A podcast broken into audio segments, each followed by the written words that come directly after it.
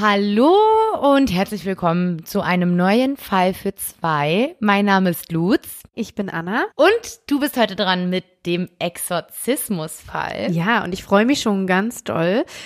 Aber erstmal wünschen wir euch tolle, ja, Weihnachten, also ähm, dass ihr tolle Weihnachtsfeiertage hattet. Genau, wir hoffen, ihr habt die Zeit genossen, so gut es geht, wie es halt dieses Jahr möglich ist. Aber ganz genau. Ähm, wir hoffen, ihr hattet schöne Weihnachtsfeiertage, ein schöne, schön, schönes Weihnachten generell. Und ähm, ja, Leute, das Jahr ist bald, ganz bald vorbei. Ja, es ging einfach super schnell. Ja, ich. Wahnsinn. Ich hoffe, ihr habt viel Glühwein getrunken und viel Plätzchen gebacken und alles so schön gemacht wie sonst auch. Und ähm, wir freuen uns, dass ihr wieder eingeschaltet habt. Ich bin sehr, sehr gespannt, was du mir zu berichten hast, welchen Fall du heute erzählst. Ähm, ich weiß nur einen kleinen Fakt am Ende, wie ihr ja auch wisst. Mehr weiß ich nicht. Aber bevor wir natürlich loslegen, Anna, was ist denn in der Welt der Gerichte los? Genau. Ich berichte euch heute über einen sehr interessanten Beschluss und zwar aus dem Oktober 2020, also auch super frisch vom Landgericht Osnabrück. Und zwar ähm, gelten für E-Scooter-Fahrer dieselben Promillegrenzen wie für Autofahrer. Und zunächst einmal kurz zum Sachverhalt. Im Juli 2020 ist ein junger Mann in Osnabrück gegen zwei Uhr morgens von PolizeibeamtInnen gestoppt worden, als er mit diesen E-Rollern, ich weiß nicht, die kennt ihr wahrscheinlich alle. Ja, ich denke schon. Ähm, genau, er hat einen solchen benutzt und war mit dem unterwegs und der Mann wirkte offenbar stark alkoholisiert, weshalb dann ein Bluttest gemacht wurde. Und dieser ergab dann später eine Blutalkoholkonzentration von 1,54 Promille. Ah ja, ja, das ist auch schon ganz schön hoch, finde ich. Irgendwie, ja, ne? finde ich auch, auf jeden Fall. Also ich glaube, da könnte ich nicht mehr Roller fahren, obwohl man denkt ja immer, man ist noch so klar und dann würde sich wahrscheinlich der ein oder andere schon erschrecken, wenn man dann mal die Promillezahl sieht. Mm, absolut. Ähm, auch immer so, wenn man sagt, ach nö, ich merke ja noch gar nichts, ich kann irgendwie noch keine Ahnung was fahren oder so, gibt ja genug Leute, ähm, dann ist es wahrscheinlich einfach gar nicht mehr Mm. im Rahmen. Auch wenn man sich mal ähm, durchliest, wie viele Bier es zum Beispiel braucht, um halt schon 1,1 Promille, Ja. was ja im, im als Fahruntüchtigkeit gilt, ähm, um das zu erreichen, wie schnell das geht, das ist Wahnsinn. Ja. Also, Und Wein, da geht's noch viel schneller. ja. Also, liebe Leute, nicht fahren, nachdem ihr Alkohol getrunken habt. Wirklich sehr, sehr, sehr wichtig. Don't drive and drink. nee, don't drink and drive, sorry. Beides. genau, auf Antrag der Staatsanwaltschaft Osnabrück entzog dann Anfang August 2020 das Amtsgericht dem Beschuldigten im Rahmen des laufenden Ermittlungsverfahrens vorläufig die Fahrerlaubnis. Und Grund hierfür war halt, dass dringender Tatverdacht bestehe wegen Trunkenheit im Straßenverkehr, was ja im Paragraph 316 StGB unter Strafe gestellt ist. Ähm, und dieser greift grundsätzlich ab 1,1 Promille, weil dann nämlich im Sinne des Strafgesetzbuchs von einer absoluten Fahruntüchtigkeit auszugehen ist. Also diese Grenze definierte damals der BGH für den motorisierten Verkehr. Und jetzt kannst du dir ja wahrscheinlich schon vorstellen, was das Problem oder was so der Struggle an der ganzen Geschichte war.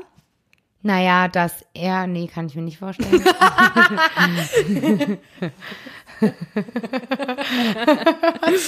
Schade. Sag mal. ähm, na, dass halt dieser E-Roller natürlich nicht motorisiert ist.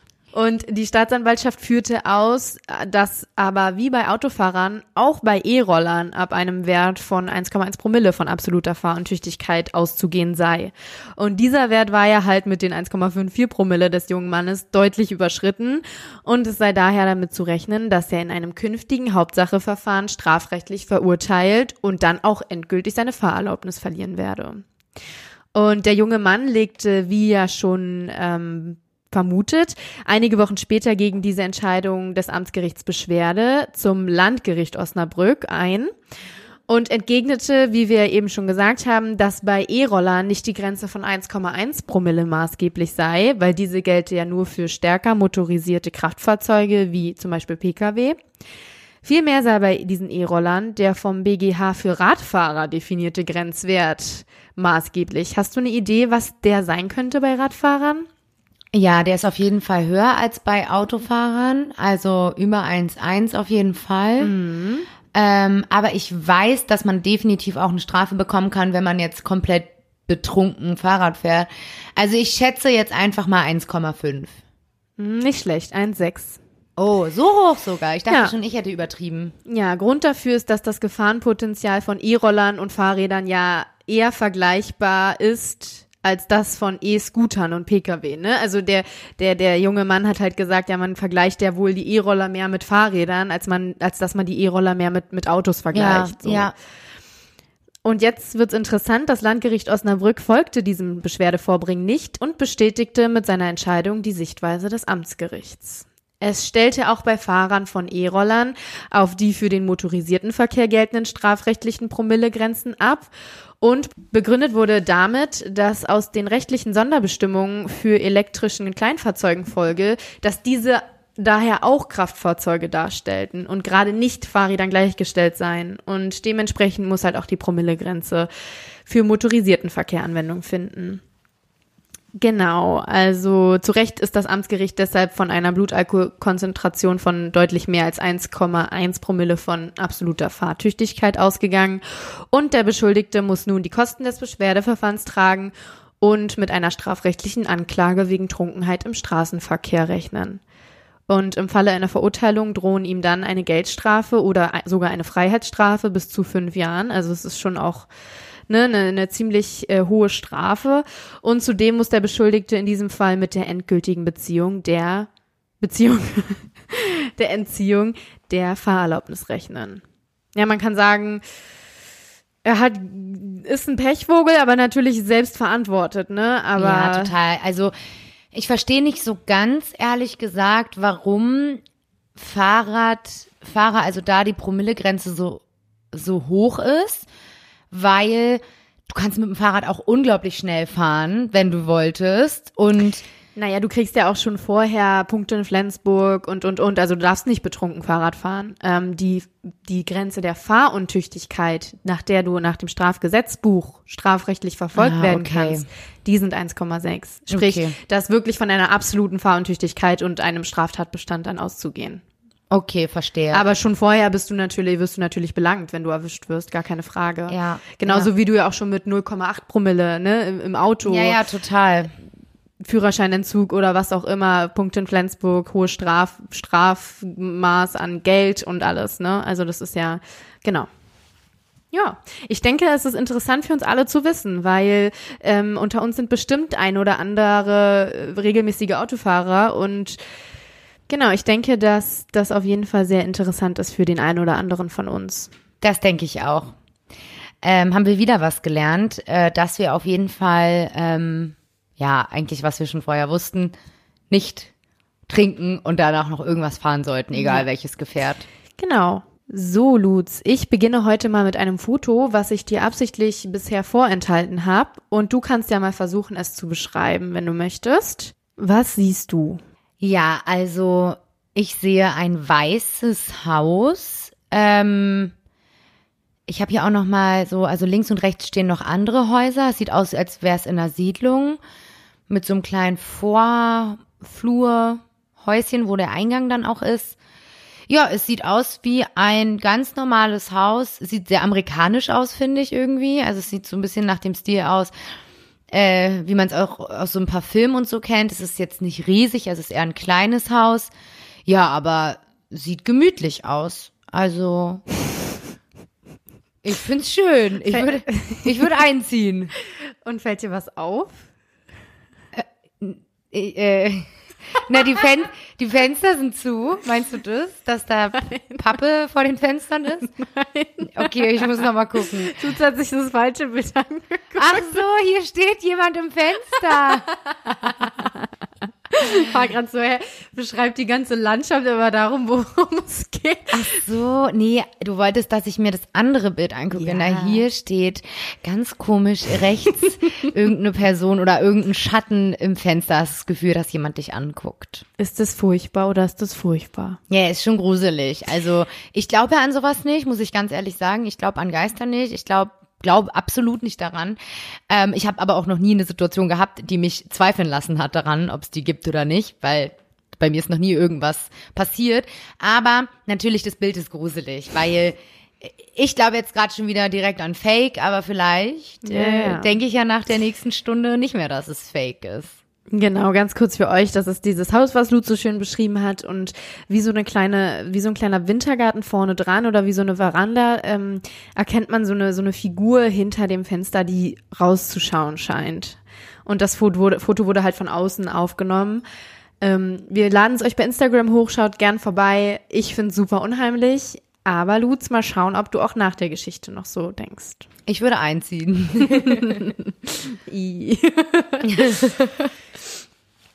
Es ist März 2012. Die Großmutter der Familie wird wach. Schreit da gerade ihre Enkelin? Schnell macht sie sich auf. Auch die Mutter wird wach und zusammen gehen sie ins Zimmer des kleinen Mädchens, um nach ihr zu sehen. Vielleicht ein böser Albtraum, vielleicht auch nur Angst vor dem Gespenst unterm Bett. Was sie zu Gesicht bekommen, ist der Anfang einer großen Geschichte. Manche werden den späteren Erzählungen der Frauen glauben, manche werden sie für verrückt halten. Ach, die spinnen doch, das war höchstens ein Hirngespenst. Das Mädchen schwebt minutenlang über ihrem Bett. So wie in der berühmten Szene des Filmes Der Exorzist aus dem Jahr 1973.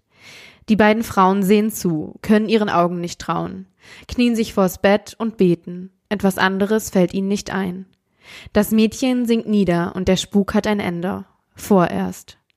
Erinnern wird sich das Mädchen nicht. Es war eine ganz normale Nacht, wie jede andere auch gewesen. Vielleicht ist sie ein kleines bisschen müder als sonst. Es war ein kalter November im Jahr 2011, als die 32-jährige Latoya Emmons, ihre Mutter Rosa Campbell und ihre drei Kinder, zu dem Zeitpunkt sieben, neun und zwölf Jahre alt, in ein Haus in der Carolina Street in Gary, Indiana zogen. Das Einfamilienhaus wirkt nach außen schlicht, ja fast heruntergekommen. Es hat drei Schlafzimmer. Gary, 40 Autominuten von Chicago entfernt, gilt damals bereits als eine der gefährlichsten Städte der USA. Die Carolina Street hat auch keinen guten Ruf. EinwohnerInnen fürchten die Gewalt der Straße. Viel Zeit, um sich einzuleben und das Haus mit schönen Erinnerungen und warmen Momenten zu füllen, hat die kleine Familie nicht. Bereits einige Tage nach dem Einzug lässt sie das Gefühl nicht los, dass etwas nicht stimmte. Mehrere schwarze Fliegen hätten sich im Dezember auf der Veranda getummelt und seien immer wieder zurückgekehrt, selbst nachdem die Familie geglaubt hatte, sie seien getötet worden. Also die Scheiben, so, so erzählt Latoya später, seien wirklich so schwarz gewesen, dass man nicht mehr hat hindurchsehen können. Weil die voll mit Fliegen waren. Ja. Boah, das hört sich richtig eklig an. Und dabei soll der Winter halt sehr, sehr kalt gewesen sein. Ja, und vor allem, wenn es kalt ist, dann sind ja die Fliegen eigentlich gar nicht mehr da. Ja. Also du hast ja diese ganzen Obstfliegen und so im Sommer. Genau. Komisch. Klingt schon, klingt, klingt schon verdächtig. Also ich würde nicht mehr einziehen. Ja, und das war erst der Anfang. Wenige Wochen darauf hört die Oma der Kinder, also Rosa Campbell, zunächst Schritte im Haus. Insbesondere kommen diese aus dem Keller und die Türen knarren.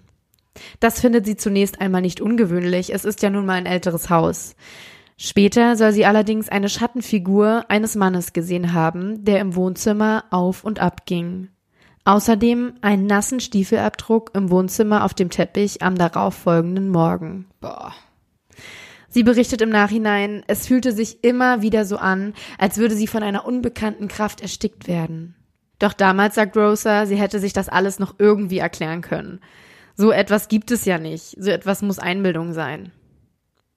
Nach dem Vorfall, bei dem die kleine Tochter dann über dem Bett schwebte, ändert sich alles schlagartig. Weitere Erzählungen betreffen auch den älteren Sohn der Familie.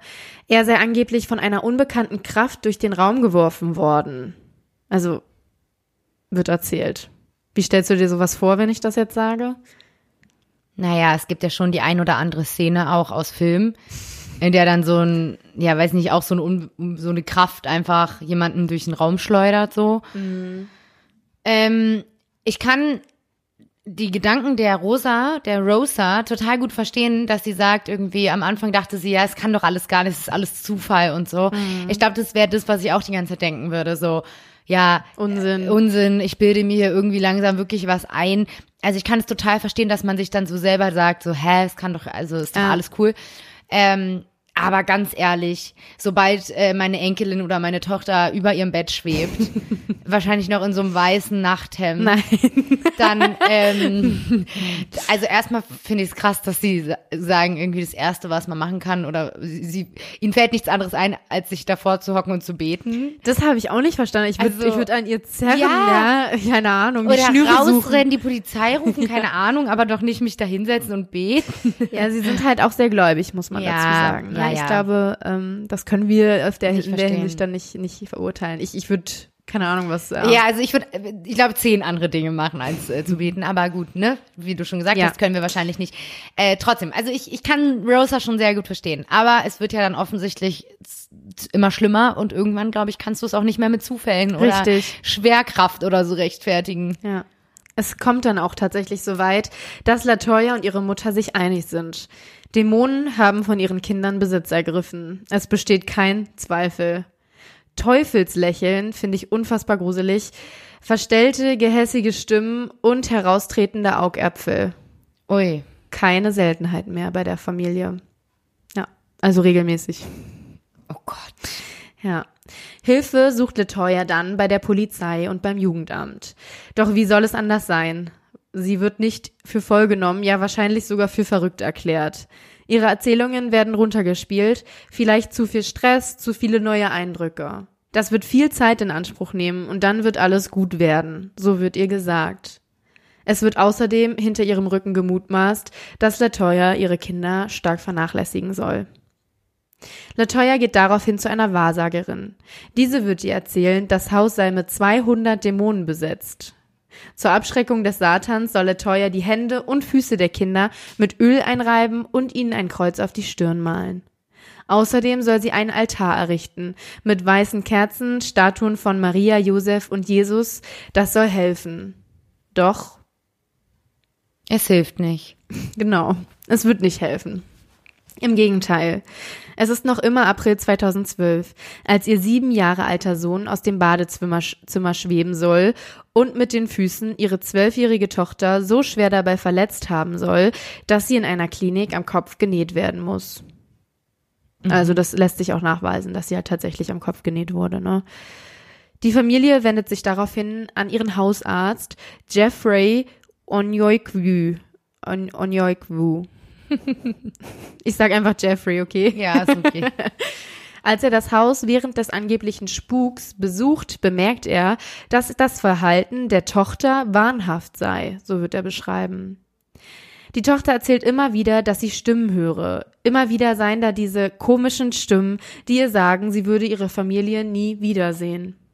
Jemand aus seinem Büro kont- kontaktierte daraufhin die Polizei. Nachdem diese dann eintraf, begann dann auch der siebenjährige Junge äh, wild um sich zu schlagen, zu schreien und zu prügeln. Und es brauchte am Ende insgesamt fünf Männer, um ihn zu bändigen und im Zaum zu halten. Nun beginnt auch der Arzt es mit der Angst zu tun zu haben. Ich war wie gelähmt vor Angst, als ich den Raum betrat. Hier stimmt etwas nicht. Die Kinder werden ins Krankenhaus gebracht. Der ältere Junge wird als rational handelnd beschrieben. Ich habe solche dämonischen Schreie noch nie erlebt, so der Arzt. Der Vorfall wird daraufhin beim Jugendamt gemeldet, die unmittelbar eine Untersuchung einleitet. Die Abteilung für Kinderbetreuung wird benachrichtigt. Sie glaubt, dass die Kinder für ihre Mutter auftreten, für sie Geschichten erzählen würden. Außerdem wird immer noch die Vermutung aufgestellt, dass die Mutter ihre Kinder lediglich sehr doll vernachlässigt haben soll. Latoya verliert später sogar das Sorgerecht für sechs Monate, da sie ihre Kinder in der Zeit der Vorkommnisse auch nicht mehr zur Schule schickt. Also ich muss halt dazu sagen, ich kann es verstehen. Ich glaube, wenn ich in so einer Situation wäre, wäre die Schule auch so das Letzte, woran ich denken würde. Wobei natürlich auch in sowas die Normalität, glaube ich, immer ein ganz wichtiger Faktor ist irgendwie. Also Ja, aber ich meine, wenn du denkst, und das denkt sie ja wirklich zu 100 Prozent, dass ihre Kinder von Dämo Dämonen oder so besessen sind vom Teufel, dann hast du ja auch Angst, dass die irgendwem anderes vielleicht auch was tun. mh, absolut. In ihren Ausrastern oder so. Und sie kennt ja die Ausraster. Ja.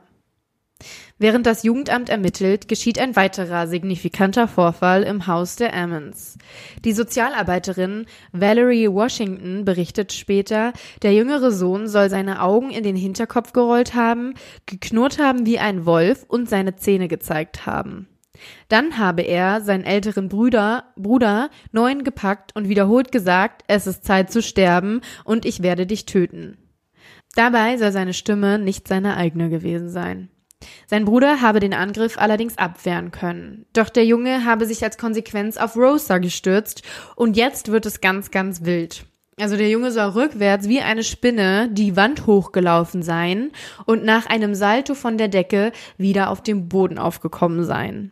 Dort sei er dann ohnmächtig geworden und erst später wieder zu sich gekommen. Der Vorfall wird von den im Raum anwesenden Personen bestätigt. Das waren neben der Familie Valerie Washington und noch eine weitere Krankenschwester. Also das finde ich jetzt halt auch so heftig, ne? Dass vorher waren es ja immer nur die die die Berichte der Familie, ne? Wenn sowas krass ungewöhnliches passiert ist. Jetzt kommen halt zwei weitere Personen dazu, die sogar gesehen haben wollen, wie dieser Junge rückwärts die Wand hochgelaufen sein soll.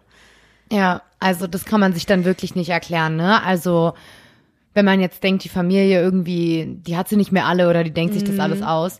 Warum sollte so eine Krankenschwester, die daneben steht, oder die Valerie Washington oder wie die heißt, warum sollten die das sich ausdenken? Ja. Es wird einfach keinen Sinn machen. Nee, eben. Also kann man Ja. sich irgendwie nicht erklären, ne? Das ist eine sensationelle Geschichte. So finden auch die Verkaufsstellen in den New York Daily News. Diese veröffentlichen nun, wie eine Mitarbeiterin des Jugendamts angeblich gesehen hatte, wie dieser jüngste Junge nun mal rückwärts die Wand hochging. Und wie du dir vorstellen kannst, stürzen sich nun die Medien auf die Familie. Und die Polizei wird auch wieder alarmiert. Spätestens jetzt wird klar, dass in diesem Haus etwas nicht mit rechten Dingen vorgehen kann. Anfangs wird Latoya noch als Spinnerin abgestempelt. Doch am Ende der Geschichte beträgt die Akte der Familie ganze 800 Seiten. Der 36-jährige Polizeikapitän Charles Austin besucht mit Rosa und Latoya das Haus in Gary. Zunächst war er skeptisch, wird er später erzählen. Das war ja die wildeste Geschichte, die ich je gehört hatte. Nach dem Besuch sagt Austin, ich glaube jetzt an Geister und auch an Dämonen. Grund dafür soll Austins Aufnahmegerät gewesen sein, welches sich ohne technischen oder grundsätzlich ersichtlichen Grund ausgestellt hatte. Und als der Polizei sich das Band dann später anhören möchte, hört er eine fremde Stimme. Sie klingt wie eine Geisterstimme, welche aber keinem der Anwesenden zuzuordnen war. Sie flüstert ein Wort. Hey. Hey? Okay. Man rechnet jetzt mit so Tod. ja, ich weiß nicht, ob, ob ich mit Tod rechnen würde. Aber nicht mit Hey. Vielleicht Ja. mit Goodbye. Aber erstmal begrüßen ist doch höflich. Man muss sich ja verabschieden vom Leben. Ja, und als wäre dies nicht schon bedrohlich genug, schaut sich Austin die Fotos an, die er vom Haus gemacht hat. Er entdeckt auf einem der Fotos ein verschwommenes menschliches Gesicht. Außerdem auf einem anderen die Umrisse einer Frau. Ein Foto ging allerdings ganz besonders heiß diskutiert durch die Medien und du kannst dir wahrscheinlich vorstellen, welches das ist. Das, was ich mir vorhin angeschaut Genau. habe. Es zeigt das Haus von außen und im Fenster ist etwas zu erkennen, was Austin später als Geist bezeichnen wird. Eine Schattenfigur, welche vom Inneren des Hauses nach außen zu schauen blickt. Zu, nach außen zu blicken scheint. In die Kamera. Ich werde das Haus nie wieder betreten. So Austin. Na gut, das kann man ihm nicht verübeln, ne? Das kann man ihm nicht verübeln. Aber woher weiß man, dass er es nicht im Nachhinein bearbeitet hat? Dazu komme ich nachher noch Okay. kurz, aber du hast komplett recht. Na, es ist halt ein offizielles Polizeifoto, unter dem das veröffentlicht wurde. Ein offizielles Pol Ja, Polizeifoto. das ist krass, ja, das ist krass.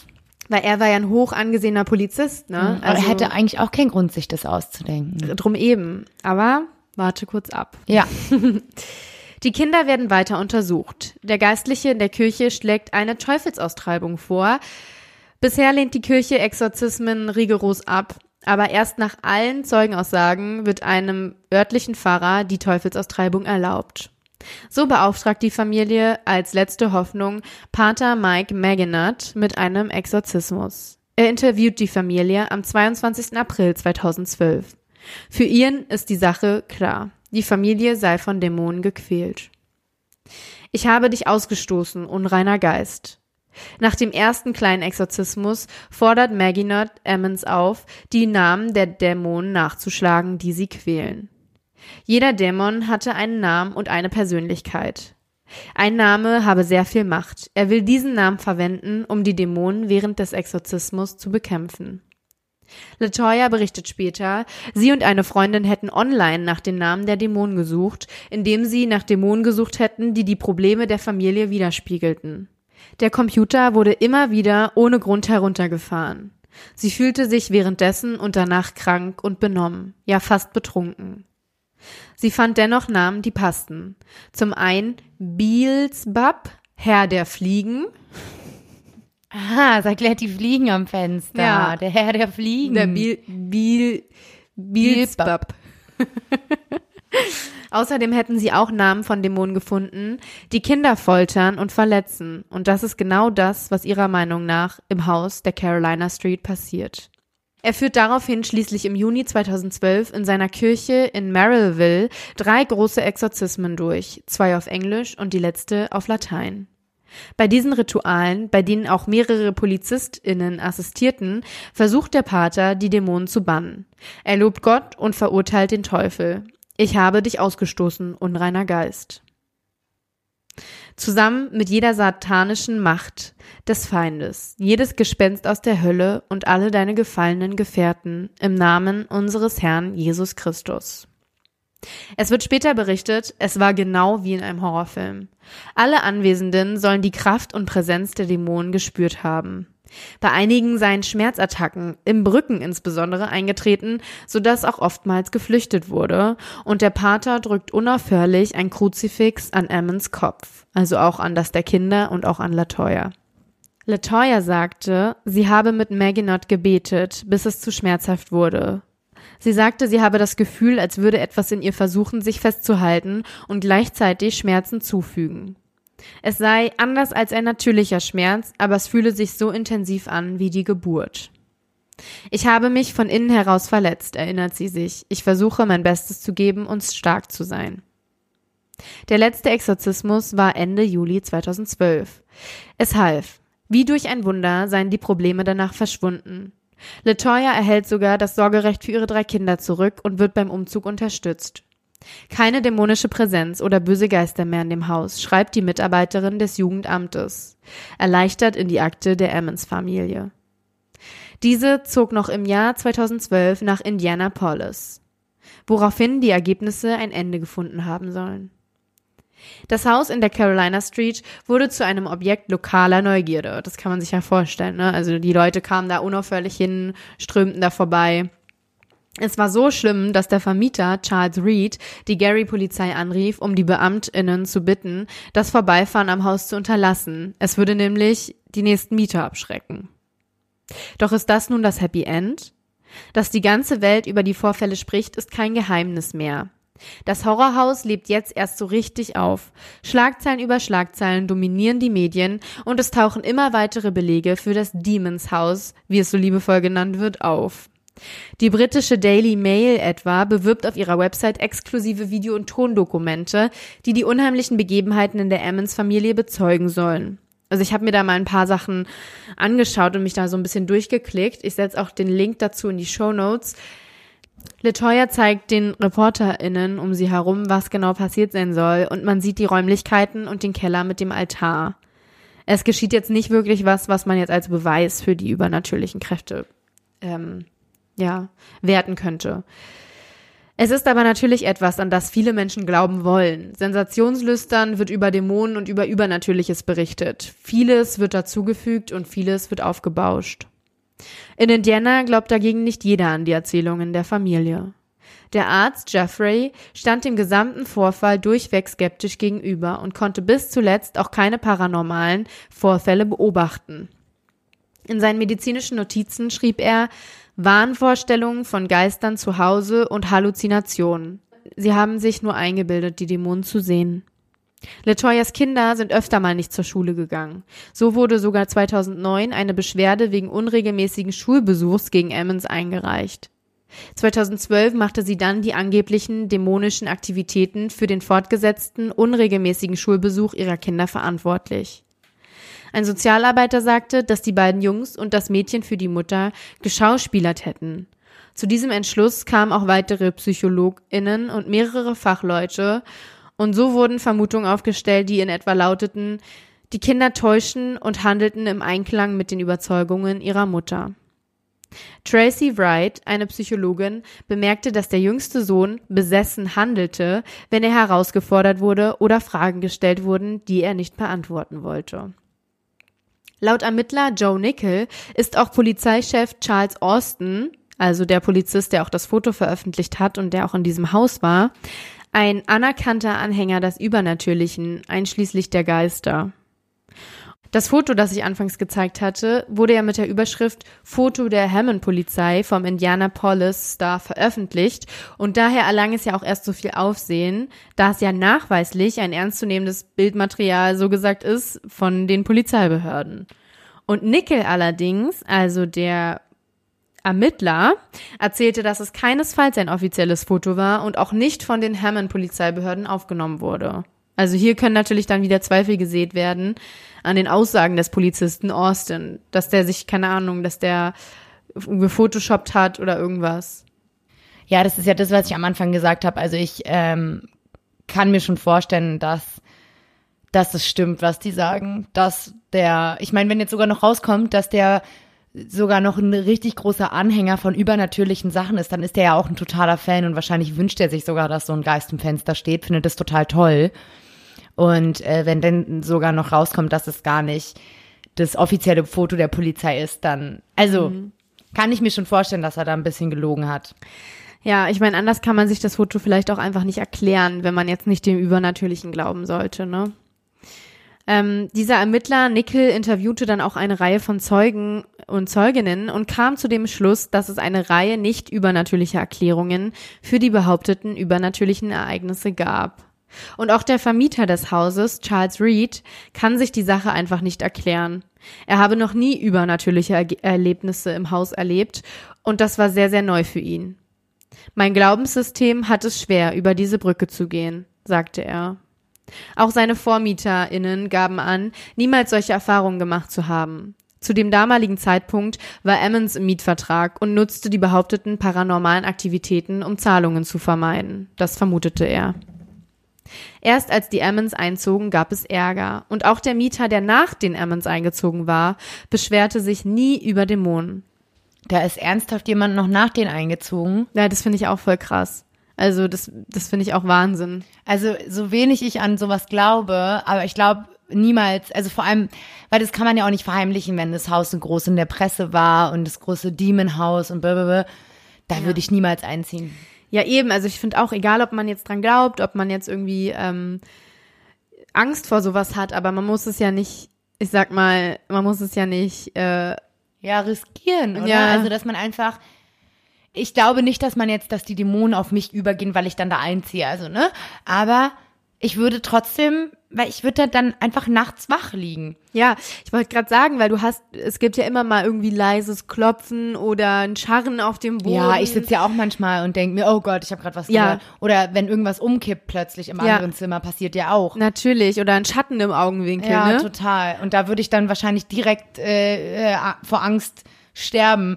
Ich habe ich hab auch überlegt, so würdest du in ein Haus ziehen, wo zum Beispiel die Vorfamilie oder die Vormieter, keine Ahnung, wo ein Verbrechen stattgefunden hat, der Mann seine Frau im Bett erstochen hat oder so? Ich glaube, ich habe einfach schon viel zu viele Horrorfilme geschaut, um das machen zu können. also würdest du nicht einziehen? Nee, ich glaube wirklich nicht, weil ich mich kenne. Ich glaube daran nicht, aber ich wäre so übersensibel, glaube ich, halt, wie wir gerade schon gesagt haben. Wenn ich mal nachts alleine bin, dann bin ich auch immer super aufmerksam, einfach weil das, glaube ich, so typisch ich ist oder halt, ne, so, ähm, ja, ist schon so ein kleiner Angsthase irgendwie. Und ich könnte es einfach nicht. Also. Ja, nee, ich auch nicht. Und ja, die, die, die Mieter, die danach reingingen, die haben sich halt nie über irgendwas beschwert. Und deshalb glaubt der Vermieter auch immer noch an einen bösen Scherz der Familie. Ich meine, man kann es ihm nicht verübeln, ne? Er hatte wegen der Familie ganz viel Stress und ganz viel, ähm, ja, äh, wahrscheinlich auch Mieteinbußen und alles. Und er glaubt halt null dran. Also. Ich glaube, da wäre ich auch eher so, oh Gott, ey, steck die weg, ey. Steck mhm. die in eine Therapie. Ja, aber was halt nun mal einfach bleibt, ist eine ungewöhnlich hohe Zahl an Zeugen und Zeuginnen für die Vorkommnisse. Ja, das ist halt, steht halt neben allem, ne? Also ich habe jetzt auch die ganze Zeit, während du erzählt hast, darüber nachgedacht. Aber es erklärt ja nicht die Jugendamt-Mitarbeiterin und die Krankenschwester, die gesehen haben, wie der Junge rückwärts die Decke hochgelaufen ist. Ähm, Das erklärt, Tape vom- genau, vom Polizisten, Genau, oder die Exorzismen, äh, in denen die ja auch völlig durchgedreht sind. Ja, ja. Aber da ist nie jemand zu Schaden gekommen. Habe ich das richtig verstanden? Na, die Kinder halt teilweise. aber ne? nicht doll. Also nein, ja. nein, genau. Okay. Also es ist jetzt kein, äh, sorry an jeden, den ich enttäusche, ähm, kein typischer, sage ich mal, äh, Mord- und Totschlagfall. Aber ich finde ähm, ihn sehr, sehr interessant, weil es gerade so viele Meinungen gibt. Und äh, dieser Spukfall ist halt um die ganze Welt gegangen. Und äh, genau, also nachdem die Geschichte halt im Jahr 2014 an die Medien ging, wusste, glaube ich, kaum jemand nicht, was das Horrorhaus in Gary ist. Also wahrscheinlich haben es der eine oder andere von euch auch schon irgendwie gehört. Das war auch schon mit, was war es schon mit diesem Fall? Hast du einen Wusstest du für mich? Ja, und zwar ein wusstest du, was mit dem Haus danach passiert ist?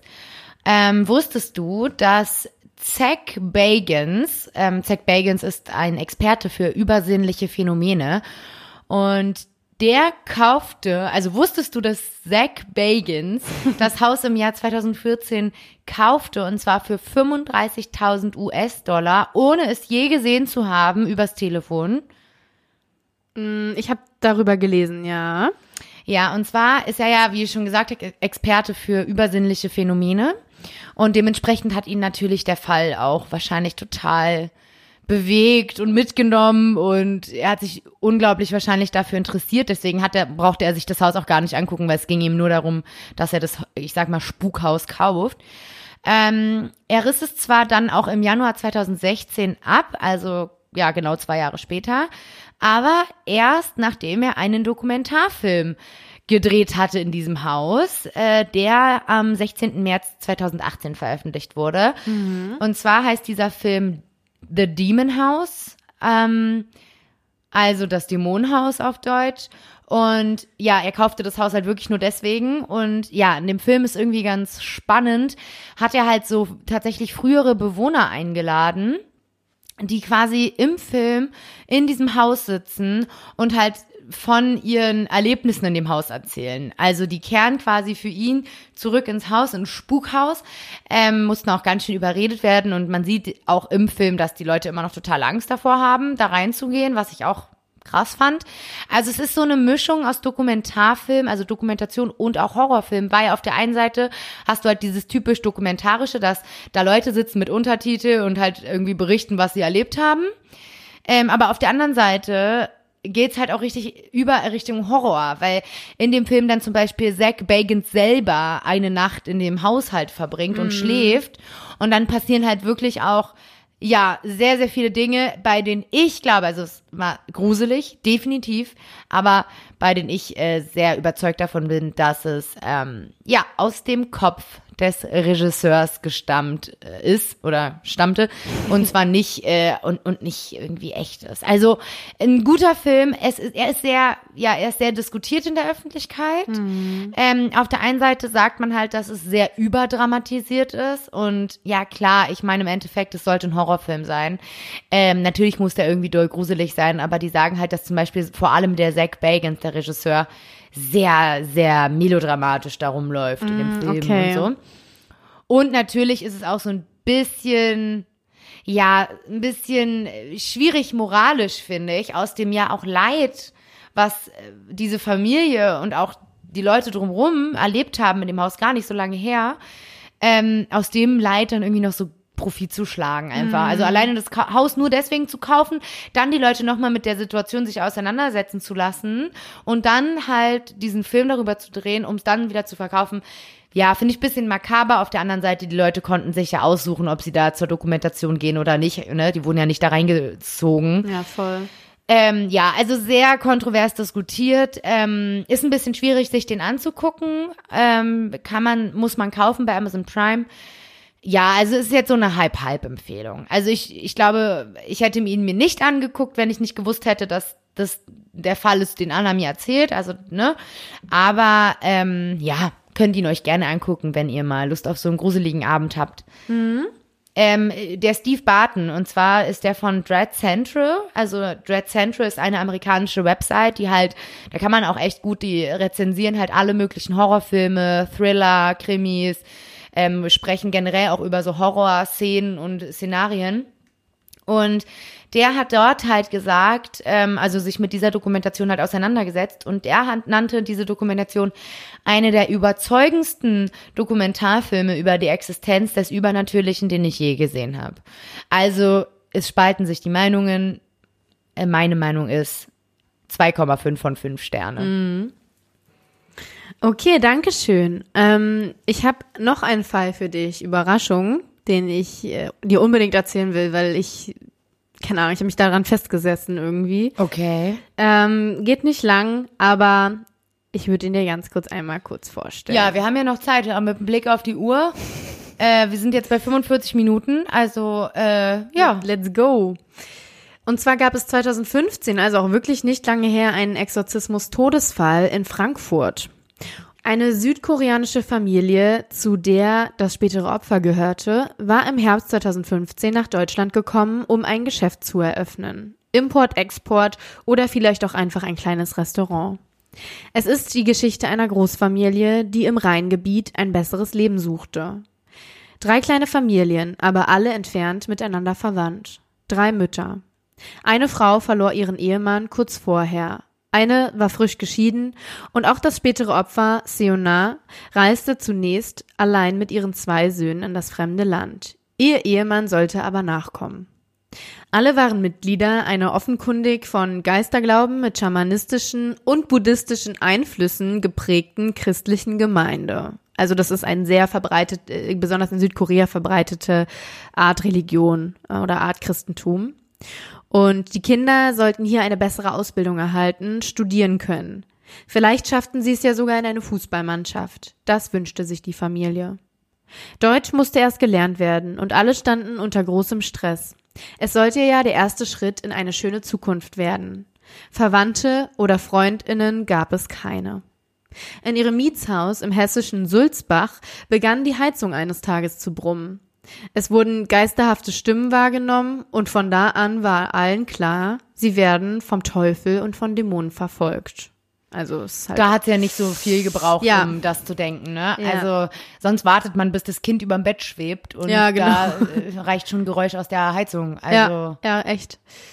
Von da an ähm, sind die alle irgendwie so ein bisschen durchgedreht. Also von ihnen sollte Besitz genommen werden, das war allen klar.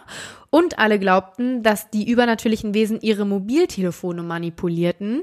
Und daher wurden kurz darauf alle Geräte im Kamin verbrannt. AnwohnerInnen erinnern sich an Rollläden, die den ganzen Tag geschlossen waren. Die haben nur im Dunkeln gelebt, erzählt eine Nachbarin der Frankfurter Allgemein. um Himmels Willen. Mhm. Und da der Teufel nachts in die Seelen fahre, wenn geschlafen wurde, hinderten sich alle gegenseitig am Schlafen. Nein. Hm, Wäre dein Albtraum, ne? Oh Gott, Schlafentzug ist, glaube ich, für mich die allerschlimmste Foltermethode. Also sowas Schreckliches. Vor allem, man kann ja wirklich auch sterben wegen Schlafentzug. Ja, natürlich. Also du stirbst irgendwann. Ja. Wenn du immer vom Schlafen abgehalten und irgendwann stirbst du einfach. Ja. Und wenn die es gegenseitig machen, hä, wie lange sollen die es dann schaffen? Ja. Und ähm, wie du schon sagst, aufgrund des Schlafmangels haben die beiden jüngsten Kinder dann angefangen, sich merkwürdig zu benehmen. Ich meine, ja klar. Völlig verständlich. Ja. Genau.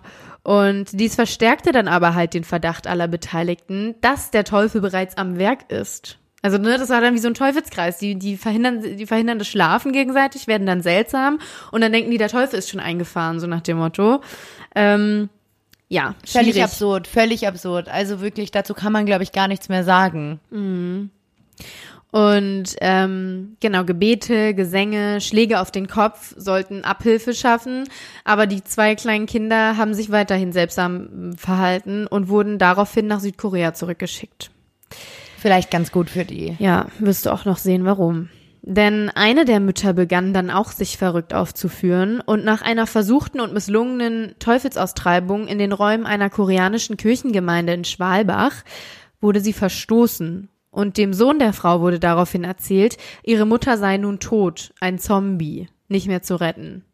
Die Frau wurde nach der Tat, die gleich folgt, verängstigt im Umkreis des Mietshauses gefunden. Sie hatte sich versteckt. Also die wurde halt wirklich aus dem Haus einfach geschmissen, so nach dem Motto, komm nicht wieder. Von wem? Von dem Pater, der den Exorzismus gemacht Nee, hat? von den, von den Familienangehörigen.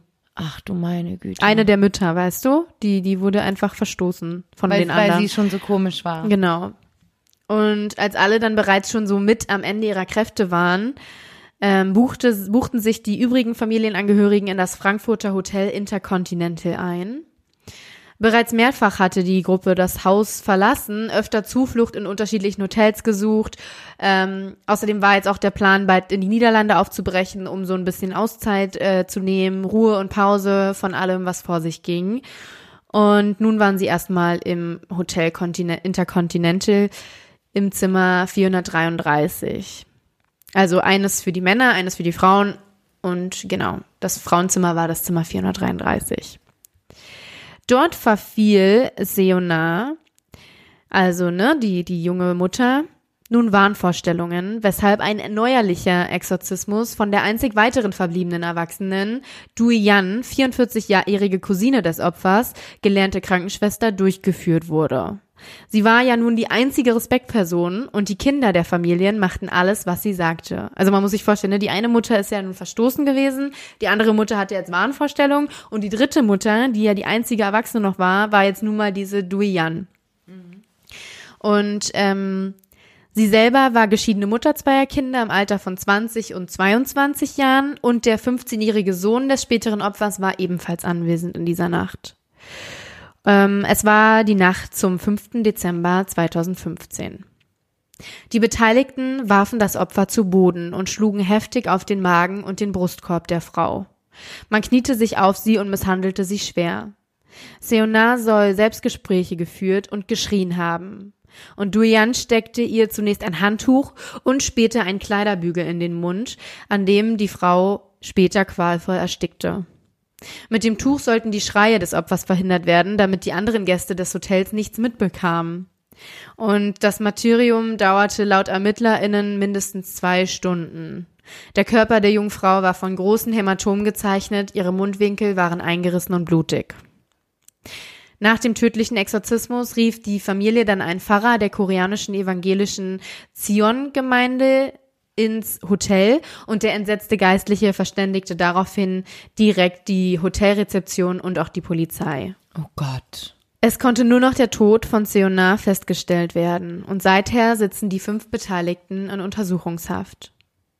Im Oktober 2016 begann dann der Prozess vor dem Landgericht Frankfurt am Main gegen die fünf an der Tat beteiligten Personen. Doyan K.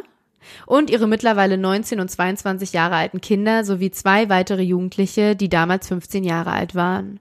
Einer von ihnen der Sohn der Getöteten. In der Anklageschrift wurde ihnen gemeinschaftlicher Mord aus Grausamkeit vorgeworfen. Sie sollen der jungen Frau Schmerzen und Qualen körperlicher Art, die über das für die Tötung erforderliche Maß weit hinausgingen, zugefügt haben. So der Staatsanwalt. Ja, ist halt heftig, das dann auch nochmal zu hören, weil das sollte ja wahrscheinlich ein Exorzismus werden. Und wenn die dann aber schon tot war, also warum machen die dann weiter? Ja. Das ist ja eine Übertötung und die macht ja in dem Sinne keinen, gar keinen Sinn, weil die wollten ja, dass es aufhört und in dem Moment hat's ja aufgehört. Ja, Also heftig. ja. Also das Mordmerkmal Grausamkeit steht hier halt im Raum jetzt, ne? Und vor allem auch ihr eigener Sohn, ne? Ja, genau. Von diesem Mordvorwurf war das Gericht schon im Laufe des Verfahrens aber wieder abgerückt, weil der langwierige Prozess deutlich gemacht hat, dass die Angeklagten und Angeklagte in ihrer wahnhaften Gedankenwelt gefangen waren und tatsächlich davon ausgegangen sind, Seona mit dem brutalen Ritual zu helfen. Ne? Also Ja. da war halt kein, kein, kein, kein Vorsatz hinter der Tötung. Ne? Ja. In ihrem Plädoyer äh, stufte dann auch die Staatsanwältin das Verbrechen als schwere Körperverletzung mit Todesfolge ein. Und für die Hauptangeklagte Duyan, die ja dem Opfer dann auch Kleiderbügel und Handtuch in den Mund gepresst hatte, was zum Tod führte, hatte sie eine Gefängnisstrafe von acht Jahren gefordert. Ja, Grund dafür war, dass sie sich halt angemaßt hatte, über das Leben und über den Tod anderer zu entscheiden. Und Duyan bestritt die grundsätzlichen Vorwürfe nicht, beteuerte aber immer wieder, sie habe nur helfen und Schaden abwenden wollen. Gefangen in ihrem Glauben wollte sie heilen und tötete schlussendlich. Der Richterspruch bleibt unter dem geforderten Strafmaß, aber auch weit entfernt von der von ihrem Verteidiger vorgeschlagenen Bewährungsstrafe. Die 45-jährige Duyan wird zu sechs Jahren Haft verurteilt. Hm. Also ich finde, ja. Ja, ich meine, für, ich mein, für so einen eigentlich kaltblütigen Mord denkt man erstmal wenig. Aber man muss ja sich auch wirklich vor Augen führen. Also ich zum Beispiel, ich habe es jetzt ja gehört, ich würde niemals denken, dass sie das jetzt wirklich gemacht hat, weil sie zum Beispiel ihre Cousine ist das ja dann gewesen, ja. Ne? weil sie die irgendwie aus dem Weg schaffen wollte oder weil sie die töten wollte, sondern ich glaube wirklich, dass sie einfach alle geglaubt haben, dass es fürs Gute ist. Ja. Was es natürlich nicht rechtfertigt oder sonst was in irgendeiner Art und Weise, weil sie haben Menschen umgebracht. Aber man muss halt darüber nachdenken, dass es ja nicht aus, ja, aus irgendeinem Mordmerkmal oder so heraus war. Ja, ich finde, der Ansatz sollte hier eher Hilfe sein für diese Frau, ne? Ja, also ja, genau, total. Ihr aus dieser Blase raushelfen, in der sie ja nun mal auch feststeckte die ganze Zeit. Ähm, da war ja keine böse Absicht hinter in dem Sinne. Genau, aber äh, die jüngeren AngeklagtInnen erhalten alle Bewährungsstrafen. Also ähm, der Sohn der Hauptangeklagten wird zu zwei Jahren, seine Schwester zu einem Jahr und neun Monaten verurteilt und die beiden anderen Jungen, die ja zur Tatzeit erst 15 Jahre alt waren, erhielten im Prozess eine Jugendstrafe von eineinhalb Jahren, die aber zur Bewährung ausgesetzt wurde. Und alle vier wurden noch mit Prozessende freigelassen. Ja, und ich glaube, das ist wirklich gerechtfertigt, weil man muss sich mal überlegen, was die Kinder auch die letzten Wochen, Monate da in dem Horrorhaus bei denen da durchgemacht haben. Ja, eben. Die ganze Zeit, wo die Erwachsenen halt einfach die drei dachten, sie werden von Dämonen besessen und die Kinder nicht schlafen durften und so. Also ähm, ich glaube, die waren ja schon völlig fertig und dann machen die natürlich das, was ihnen gesagt wird. Das kann ich schon verstehen. Natürlich, genau. Und ähm, der Vorsitzende Richter nannte auch religiöse, spirituelle Verblendung als Grund für die Tat. Das äh, bezeichnet das nochmal ganz gut, finde ich. Total. Und sie alle können nun sofort nach Südkorea zurückkehren. Ganz ohne Strafe wollte der Richter sie halt aber angesichts dieses grausamen Todesfalls nicht ziehen lassen. Aber sie sind ja jetzt auch wieder frei. Genau, nochmal zum Abschluss. Grausame Folterer waren die Angeklagten nicht. Das habe sich im Lauf des Verfahrens gezeigt, so der Richter. Und ein reiner Unglücksfall, wie ihn aber die Verteidiger nannten, sei der Exorzismus auch nicht gewesen. Mhm. Es war ein emotional außergewöhnliches Geschehen, das von keinem der Angeschuldigten so gewollt war. Duyan kann sich nach dem Urteilsspruch nicht mehr halten. Sie schreit, sie schlägt mit den Händen mit voller Wucht auf die hölzerne Anklagebank. Eine Dolmetscherin versucht, sie zu beruhigen und für die Medien, die nach Bekanntwerden der Tat verwegene Spekulationen und irgendwelche Stories über das Geschehen angestellt hatten. Und einige von ihnen waren ja auch zur Urteilsverkündung gekommen. Für die hatte der Richter auch noch einen Hinweis, und zwar nochmal, dass in dem Hotelzimmer keine grausamen Killer am Werk waren, sondern einfach nur spirituell Verirrte. Ja, das war mein Abschlussfall zum Thema Exorzismus. Ja, danke schön. Ich fand den Fall jetzt richtig spannend gerade. Mhm. Also da kann ich mir gut vorstellen, warum der dich so mitgenommen hat. Ja, irgendwie. Hätte mich auch mitgenommen, weil mhm. es einfach, es, es ist fünf Jahre her und irgendwie ist es so nah dran. Es ist auch noch Frankfurt, ne? Ist nicht, weil es ist so, ja, so nah, räumlich ja. und zeitlich und dann sich vorzustellen, dass sowas überhaupt existiert. Also, ja, unglaublich. Mm, absolut. Ich, woll, ich wollte, ich hatte halt erstmal überlegt, ob ich den Fall komplett aufrolle, aber natürlich gibt's da nicht allzu viel Information zu, ähm, weil man ja auch über die Vergangenheit der Ange Anwesenden. Und darüber kannst du gar, kann man gar nicht genau. sagen. Genau. Aber ich finde, so ein, so ein, das ist so ein kleiner Fall gewesen, der nochmal so ein bisschen auch Einblick darin gibt, dass es nun mal auch präsent ist, ne, dass, dass, dass, ähm, das hattest du ja auch letzte, letzte Folge schon gesagt, ähm, ja, dass, dass es ganz viele Menschen gibt, die an Dämonen, an, an Besessenheit, an all das glauben. Und wenn man dann sich irgendwie in diesem Wahn ähm, ja verliert, dann, dann kann es nun mal zu solch furchtbaren Sachen äh, und Geschehnissen kommen. Wir mögen es jetzt sehr abwegig empfinden, ne? Aber ähm, ich glaube, das war auch hier besonders in dieser Gruppe diese ähm, dieses Zusammenspiel aus den Anwesenden, dass sich ja jeder manipuliert und ähm, beeinflusst hat Und das hat dann im Ende dafür, dazu geführt, dass die menschlichen Moralprinzipien so gesagt komplett zur Seite gelegt wurden, ne? Ja, total. Ich glaube, besser kann man es nicht zusammenfassen. Dankeschön. Ja, gerne. Und danke auch an euch alle, dass ihr uns diese Folge wieder gehört habt.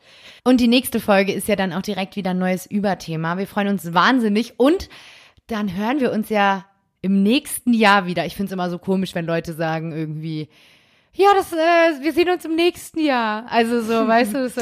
Aber Leute, es ist so, wir sehen und hören uns oder hören uns viel eher im nächsten Jahr wieder. Ja, in, und wir hoffen alle, dass, ähm, dass das nächste Jahr schön wird und, und wir äh, alle einen guten Jahreswechsel haben und ähm, wir freuen uns. Tschüss. Tschüss.